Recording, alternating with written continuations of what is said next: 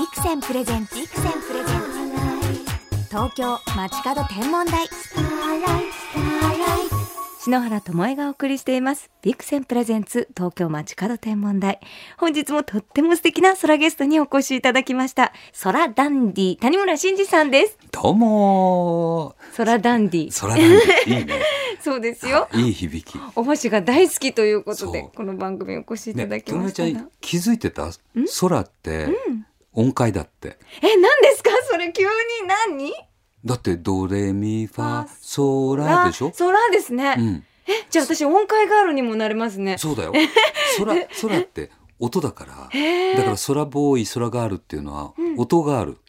音がある？そうそう音がある音ボーイ。と同じことだから。えそれいつ頃気づいたんですか？谷村さん。これどうどういう時にお気づいたのそう10年ぐらい前かな。へえあの上海の大学にその教えに行く時に、ええ。あのあこれ伝えないとと思って、ええ。それで「えソ」の音と「ラ」の音うん「ソラ」っていう音、そのまんまの響きは実は大阪弁なんですよね。え空どうしてですか？それは違うわ東京の人は「とか空」って言うんですよ。あ空って言います。でしょ、ええ。で大阪の人は「空」って言うんですよ。空って言いますねそう「空」って言うんですよ。だから大阪弁の方が音階は正しいと思う。そうだったんですねええいろいろ気づきがありますねなんかみんなねぼんやりしてるとぼんやりしてるとダメよぼんやりしてちゃう。ぼんやりしてます。そんなもう空からそこまで張って星綺麗だなってぼんやり見てました。いやぼんやり見ててもいいんだけどあの「ソ」と「ラ」は音階の音ですねっていうのをこうちょっとインプットしておいてくれると見てるとなんか違なう感じを、うん、体験できるかも。でも私ちょっとそういうのを勉強したのが、うん。谷村先生が、あの本をお出しになって 谷村新司の不思議すぎる話っていうご本をね、はい、発売されたんですよね今そう年。です。はい。でそのなんか表紙が宇宙であなんか星のこといっぱいお勉強できると思ったら本当に不思議な話が たくさん書いてあって、うん。スバルをどうして作ったのかとか、はあのどうしてこう地球の形がこういうふうに陸地がなっているのかとか、本当に不思議な話がたくさんあってそれにも空のこと書いてありました。音階って、うん、だから人間が生まれた時からもうある、へえ、わあ、だからあのなんだろうこううん、音による体の響きみたいな？なあの癒しとか、うん。なんかあるじゃない？今、うんだんだん音楽療法とか、えやっと追いついてきたなと思ったもの。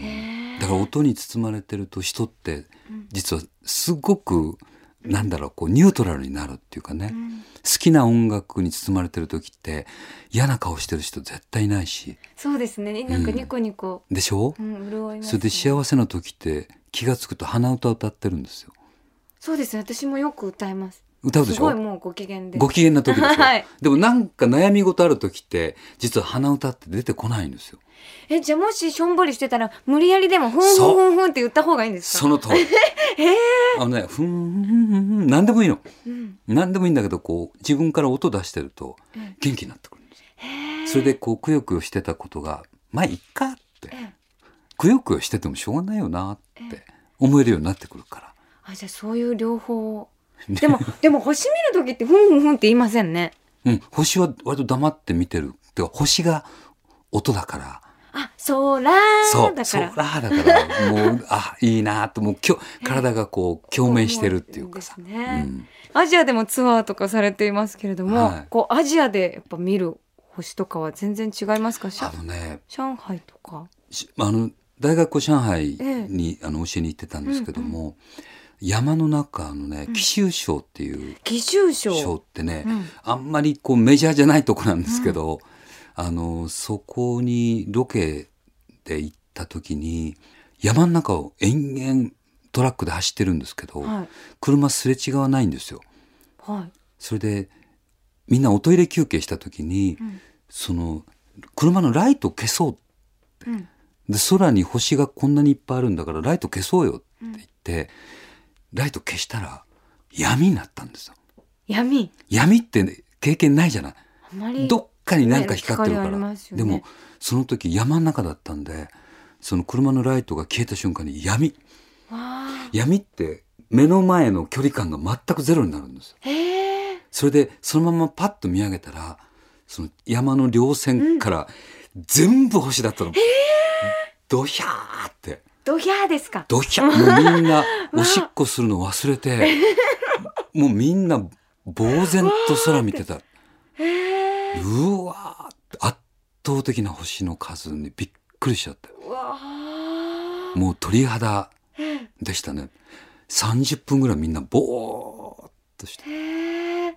よくあの星を観測する方が実は星って輝きを見がちだけれども、あの天体にお詳しい方は闇の方を見るんですって。あその暗さを見ることで明かりがすごく分かりやすく、うんこう目に届くんだよって話をあちょっと聞いて難しい話してるね。え本当ですか？えでもうん。私それからこう光も好きなんだけれど、ちゃんとこのコントラストも楽しむようになったんですよね。大人になったね。大人になりました。はい。光ってるところだけ見てるっていうのは割とまだ子供でうん。実はその大人になってくると、光の反対側にあるものをやっぱり見始めるっていうか、大人の星の楽しみ方。そう。だから闇を楽しむっうん。ていうか実はすごく大事なことでえ闇って漢字で書いてごらん？ええまた。また出ましたよ。門構えのに中に何がある？音があるそうなんです。わーい。へえ闇っていうのは目には見えないんだけど、ええ。そこにちゃんと音がありますよって。へえ字は教えてくれてる。わだから闇を見てるーと光が見えるでしょ、へえでもそれって実は音と同じですよじゃあ私たちうはん、空を見上げることで闇も音も星も全部。光も全部全部、見ているんですね、えー、なんか私も谷村さんみたいになんか曲とかなんかメロディーとか なんか作ってみたくなっちゃいますね。あもう自然に来たものそのまんま素直に作っちゃえばいいと思うよ、へー。僕はもうずっとそうやって作ってきたから、もうそうやってこう夜空を見てうん、降りてくるもの。をでも昼間だって星あるからね。そう見えないだけであるんですよね。でもなかなかそういうこと考えながら昼の空は楽しまないというか。ああ、うん。もったいないねそれ。あの夜になると星が出たって言うんだけど、うん。星に言わせると「俺はずっといるよ」って そうですね。俺はずっといるよって。でね。そっちが光のゾーンに入ってたから、ええ。僕の方が見えなかったんでしょっていうのは、星のセリフだと思うけどね。そうでしたうね、ん、あわかりました。じゃあその星のメッセージを感じながら。あいいね。星のメッセージ。はい。はい、昼の空も眺めたいと思あいます。昼間の空いいと思いますよ、はい。東京 FM から篠原智恵がお送りしています。ビクセンプレゼンツ東京街角天文台。谷村新司さんをお招きしてお話を伺っていますさあそしてファン待望の DVD 付きシングル新司谷村セレクションザシンガー春桜咲くが発売になったばっかりなんですよね。出ましたよ。はいこちらも先週お話もしましたが桜はやっぱり谷村さんにも思い入れの深い花なんでしょうか？桜ってやっぱり特別の花じゃない？もちろんです。でしょ？うん。日本人ってみんな篠原みたいにもちろんはい。花といえば実は桜のこと？っえ。えていうぐらい、うん。桜と日本人ってやっぱり切っても切れない、うん深い物語があるからまた今度機会があったらあ、ぜひ。ね あの今度花ボーイで来た時に花ボーイで。今日空ボーイで来てる空んでボーイで、そうですよ、よね。でも、意外に花のついた名前の星ってないんですよね。うん、あそう。ん、だから花を谷村さんが、もう星のお歌もたくさん歌ってるのに、花もリンクしてるっていうのが素敵だなと思ったんですけど。今ね面白いことが聞こえてきたんですけど、うん。花の名前がついた星がないんだけど、うん。星があるすべての宇宙を、うん。実はコスモスって、あ、はい、花の名前ついてるんじゃないかなってお空から言ってますよ。そうなんですね。はいじゃあそう思って山口百恵さんに。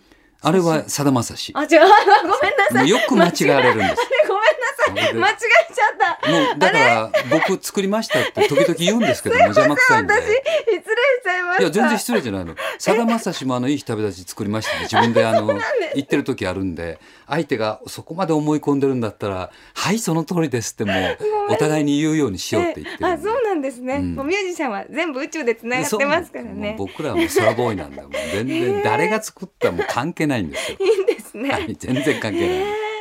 この春というシングルはこれからは季節ごとに出ていくどんどん出て夏秋春は冬桜咲くで、うん、夏はね約束の木の下で。約束の木の下でまた会おうねっていう歌なんだけど、うん。これはねあの聞いて歌ってみるとなんかね自分が忘れかけてる懐かしいものを一瞬にして思い出させてくれるパワーのあるやつ。だから楽しみにしといてわあじゃあ夏も谷村町角天文台で。そ そうね。じゃあもう一年に4回は必ず来なくちゃいけないし、ね。ぜひぜひ。花ボーイになったらもう毎月来なくちゃいけなくなってくるし。ぜひできるだけ来ます。頑張って。よろしくお願いします、ライブもやるのよ今度。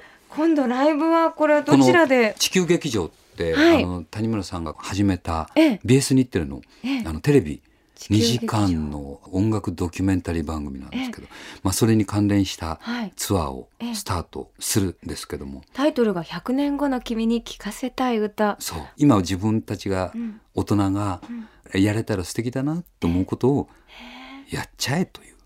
それでそれのツアーを、えーもうすぐスタートしていくんですけど、あ私行きたいな。10月に NHK ホールでされるんですね。はい。やります。え。ー東京近郊の方はええちょっと10月まで待っていただかなきゃダメなんだけど、この後あの全国あちこち回ってるんで、あの空磨ったらええ。あの旅をしに来てくれると ぜひぜひ、うん。ええ。追っかけガールしてくれるといいかな。追っかけがあるになります、うん。追っかけガールしてくれる。谷村さんのコンサート私伺ったんですけれど もうね私母と行ったもうけれど、はい。もうお母さんがもう谷村フリークになっちゃって大変です。もうトークがすっごい楽しいので、もうトークもですけどもうその歌との切り替えとかも もうなんかお勉強になりましたすごく。うん。あのずっと、えーなんだろうこう自分のスタイル、うん。まあ、あれがし一番自然でうん。こうやって普段喋ってるまんまステージで喋っうん。ててそのまんま歌に入ってってまた喋ってっていうのが自分の中で一番心地いいんですよね。だからあえてあのステージにだから皆様みたいなええ。別に喋りをするわけでもなく、ええ。うん、割と自然体？ええ。ネイチャーボーイだから。ネイチャーボーイですか、はい。でファンの方もすごく和気あいあい系なので私す、隣の席の方とすごい仲良くなっちゃって いいですね谷村さんで。出てすぐ仲良くなっちゃうんですよ、みんな。そうみんなね仲良くなれるね。パワーのあるねライブなのであのお客様同士であの終わったらアドレス交換しちゃったりとかね、わかりますでもその気うん、持ち、なんとなくなんかあるみたいで。ええ。うん。私あの名刺交換しました。隣の方と。なんかそういうね仲良しパワーをねうん。谷村さんが放つんですよね。多分ねあの何か同じものをいいと感じる人ってうん。嬉しいじゃない。うん。だからそういうこの人のこういう世界が好きだっていう人は悪い人はいるはずがないってこう、うん。やっぱりあみんな安心感がある安心感があります、うん、一緒にキャーキャー言っちゃいましたまたあのお友達作りに来てください。はい、ぜひぜひお伺いしたいと思います。はい谷村新司さんのコンサートは東京は10月3日 NHK ホールで行われます。詳しい情報は東京街角天文台の公式サイトにリンクを貼っておきますので、ぜひチェックしてください。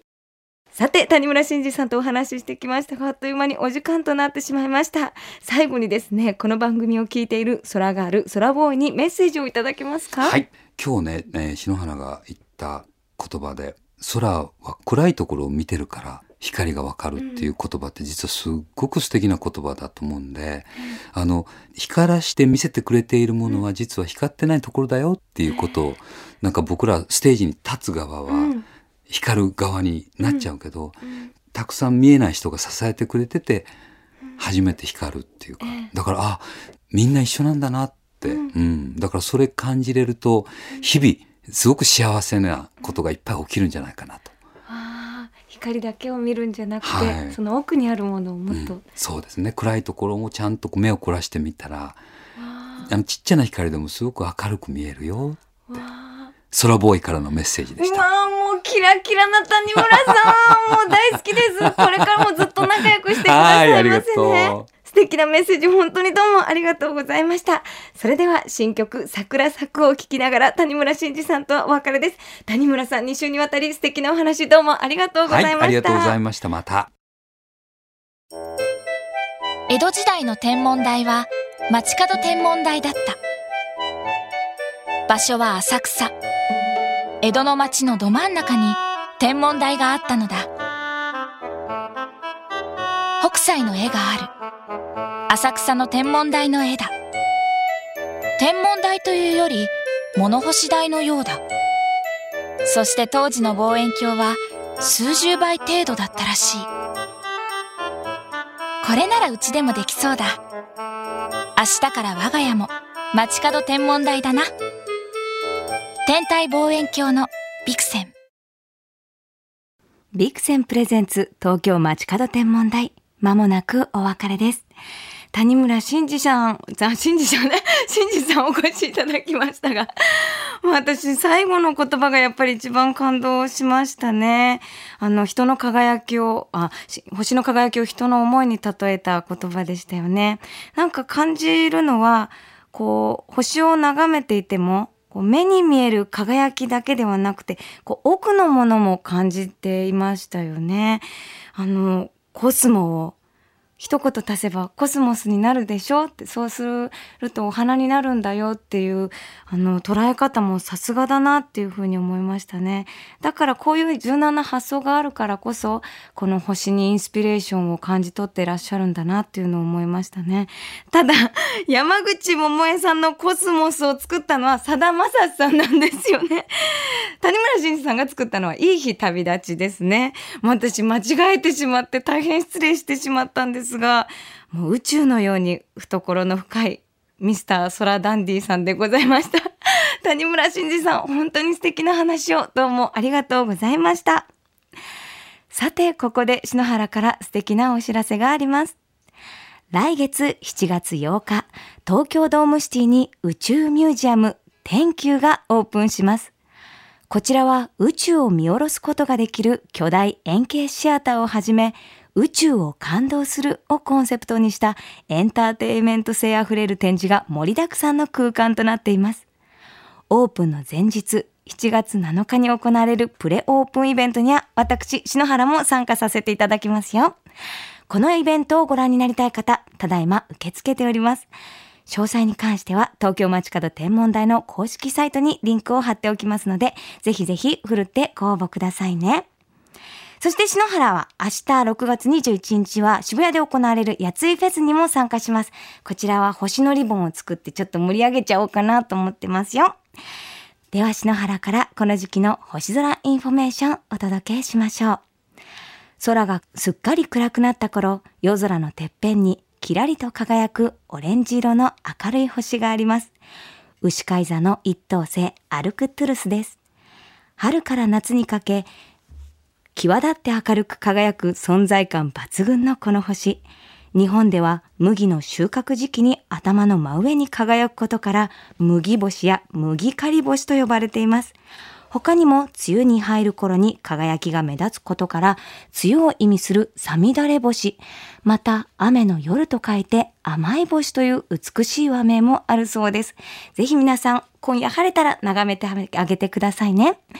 それでは素敵な星空ライフをお過ごしください。東京 FM ビクセンプレゼンツ東京街角天文台。ここまでの相手は篠原ともえでした。また来週のこの時間、星とともにお会いしましょう。